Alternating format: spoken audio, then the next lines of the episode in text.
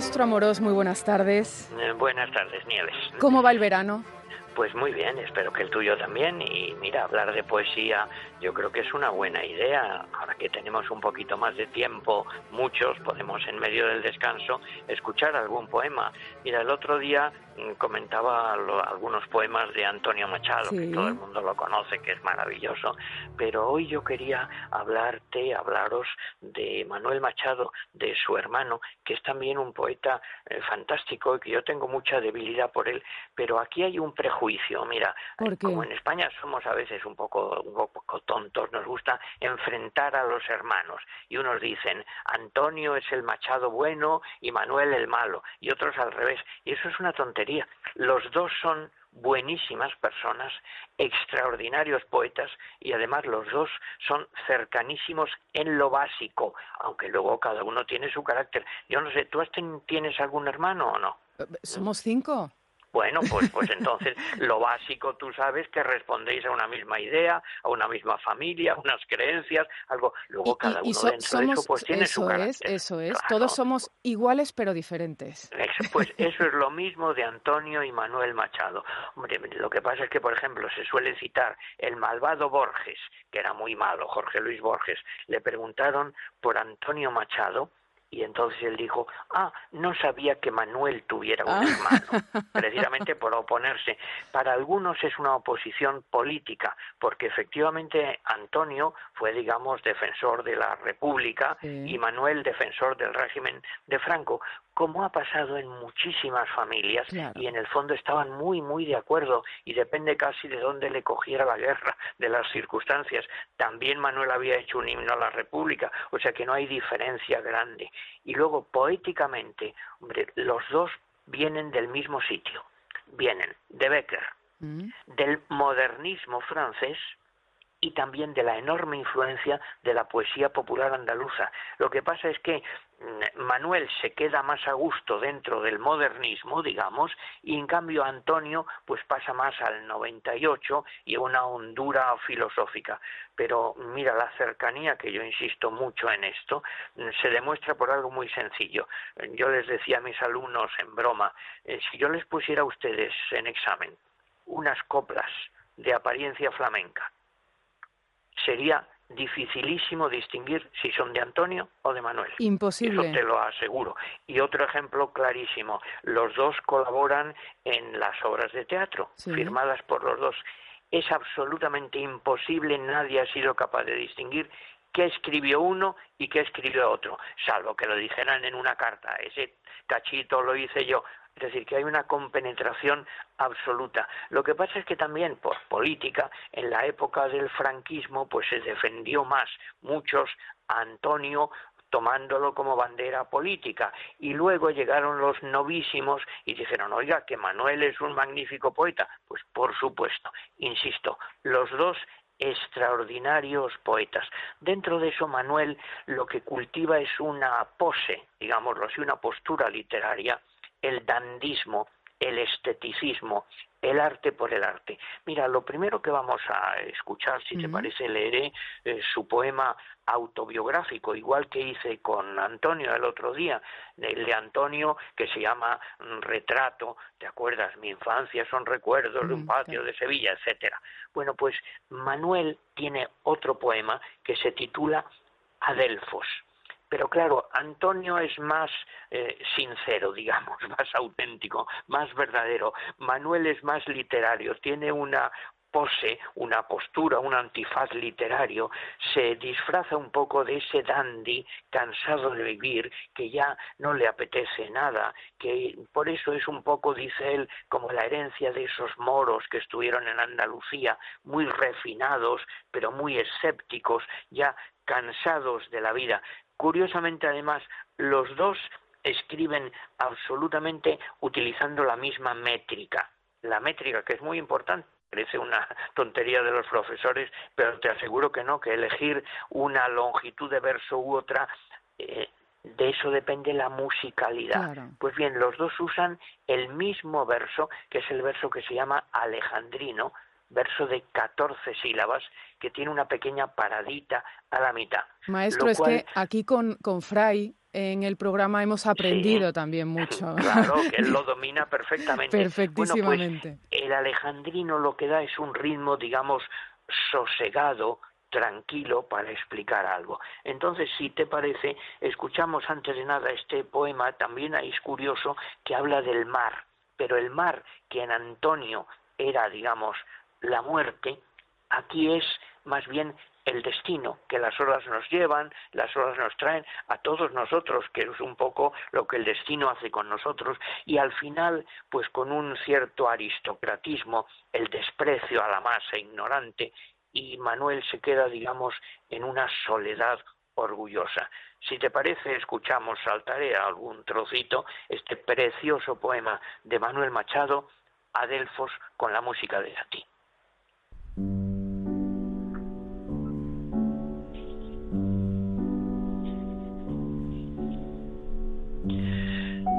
Yo soy como las gentes que a mi tierra vinieron, soy de la raza mora, vieja amiga del sol, que todo lo ganaron y todo lo perdieron. Tengo el alma de nardo del árabe español. Mi voluntad se ha muerto una noche de luna en que era muy hermoso no pensar ni querer. Mi ideal es tenderme, sin ilusión ninguna. De cuando en cuando, un beso y un nombre de mujer.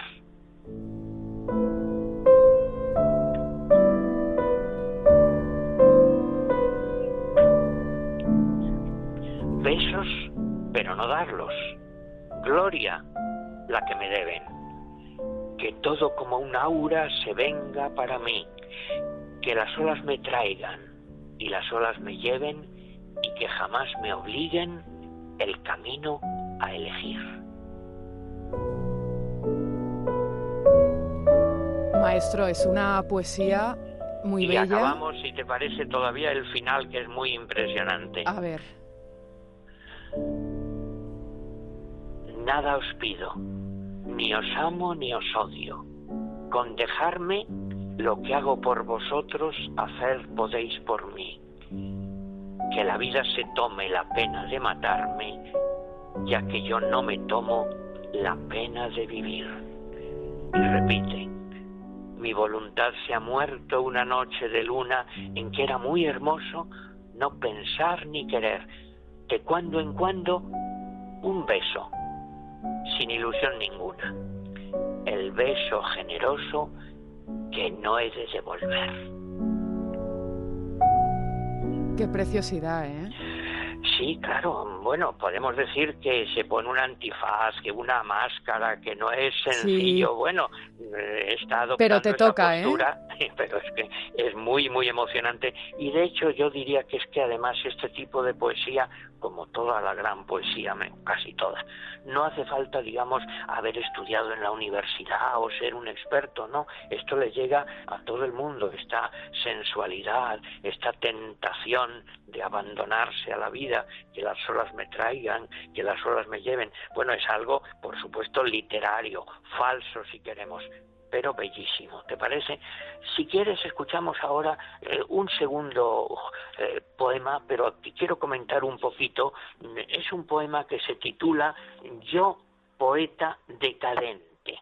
Bueno, decadente eso a lo mejor les extraña. Es que en la época, a comienzos del siglo XX, se puso de moda en los escritores españoles lo que se llamaba el decadentismo a influencia de lo que sucede también pues en los poetas eh, sobre todo modernistas franceses.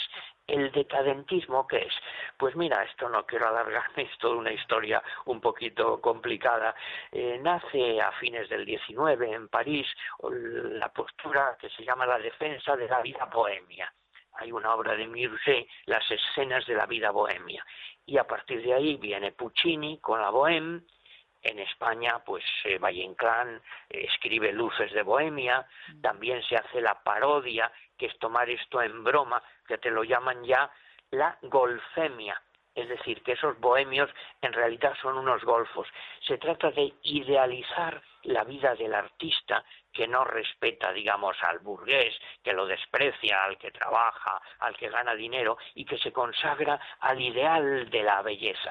Y esto es absolutamente semejante a lo que vemos, por ejemplo, en los cuadros de Toulouse-Lautrec, en los cuadros de Picasso de la época azul, en el Max Estrella de eh, Luces de Bohemia, y en este caso también va unido una reflexión sobre España, dirá Manuel Machado, estos bisnietos del Cid, con la idea como si desde el Cid hubiéramos ido decayendo, y frente a eso él lo que defiende es un aristocratismo pero mm, esteticista, el buen gusto, el desprecio de la canallería algo fundamental también en Manuel Machado, el tono coloquial, que lo dice como el que estuviera hablando contigo y conmigo, y sobre todo el final, que es lo que a muchos poetas españoles de ahora les encanta y lo han comentado y lo han imitado, que es la autocrítica. Mm. Dice una cosa y luego la critica.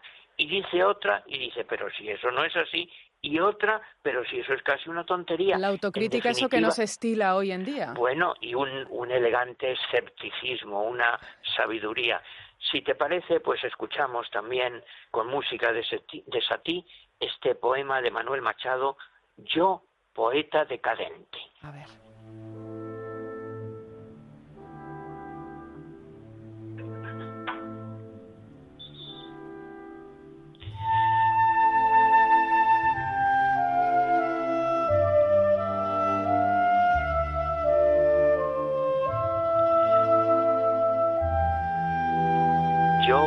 Decadente, español del siglo XX, que los toros he elogiado y cantado, las golfas y el aguardiente, y la noche de Madrid, y los rincones impuros, y los vicios más oscuros de estos bisnietos del Cid. De tanta canallería, harto estar un poco debo, ya estoy malo, y ya no bebo lo que han dicho que bebía.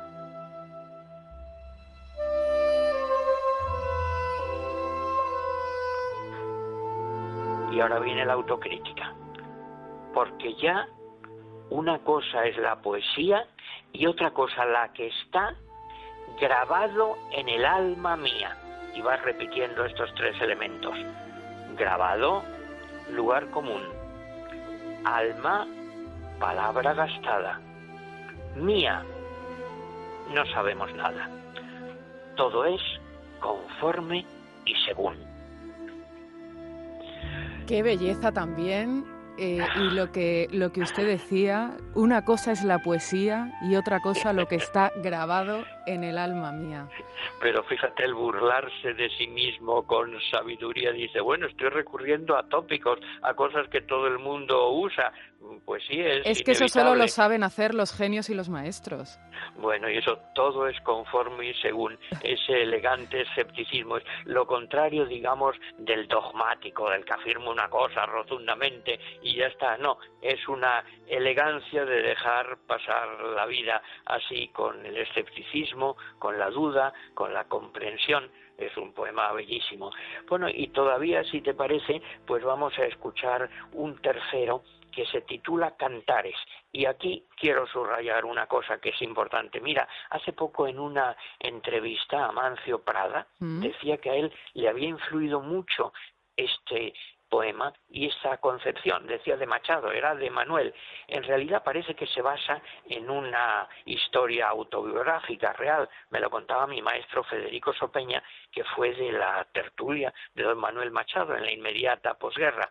Pues resulta que don Manuel que vivía en Madrid, pero era sevillano y le gustaba llevar capa y era, digamos, muy elegante, muy jacarandoso, no era muy trabajador, dirigía el Museo Municipal de Madrid, cuenta Damaso Alonso que llegaba a las doce, se asomaba un poco por allí, colgaba la capa, miraba y se volvía a ir. Bueno, pues le llevan a don Manuel a una juerga flamenca. Y entonces escucha cantar a un cantador una cosa muy hermosa y le dice al cantador, y eso, eso que cantas, esa letra, ¿quién la ha escrito? Y el cantador dice, nadie, eso lo ha escrito el pueblo. Y don Manuel sabía que eso lo había escrito él. Qué bueno. Y entonces eso que es tan bonito, pues en realidad es que es un programa teórico muy importante, porque eso es lo mismo, y perdón por la pedantería, es lo mismo que defiende don Ramón Menéndez Espiral en esos años, que no hay verdaderamente lo que se llama poesía popular, mm. no es que la haya escrito el pueblo. ¿Quién es eso del pueblo? La poesía siempre la escribe una persona. Pero cuando acierta con el tono y todo el mundo la coge como si fuera suya y la aprende de memoria y la repite. Y a ti te pasará y a mí, yo cuando repito un verso de memoria, que lo suelo hacer, muchas veces cambio una palabra. Pobre de mí, porque la, la memoria nos falla así. Quiere decirse que la hemos hecho nuestra. Y eso es una de las características más importantes de la gran poesía española, que es poesía de tipo tradicional. Fíjate el romancero. ¿Quién es el autor del romancero? Pues no se sabe.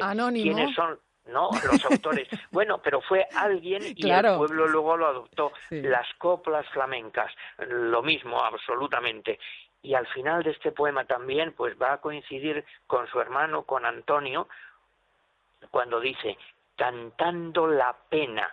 Mira, esto es muy bonito porque decía eh, Antonio Machado en algo que comenté el otro día, se canta lo que se pierde.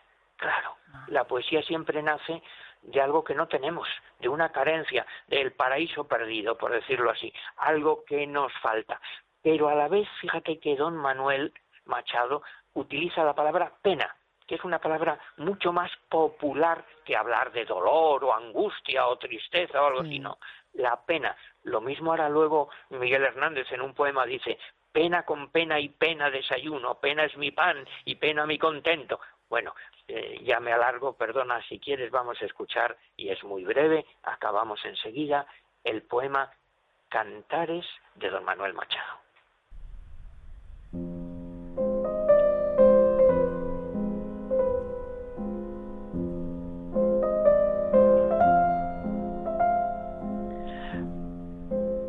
Hasta que el pueblo las canta, las coplas, coplas no son. Y cuando las canta el pueblo, ya nadie sabe el autor. Tal es la gloria Guillén de los que escriben cantares, oír decir a la gente que no los ha escrito nadie.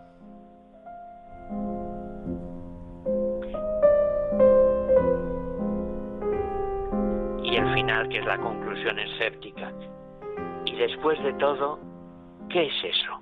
La vida. Cantares. Cantando la pena, la pena se olvida. Oh.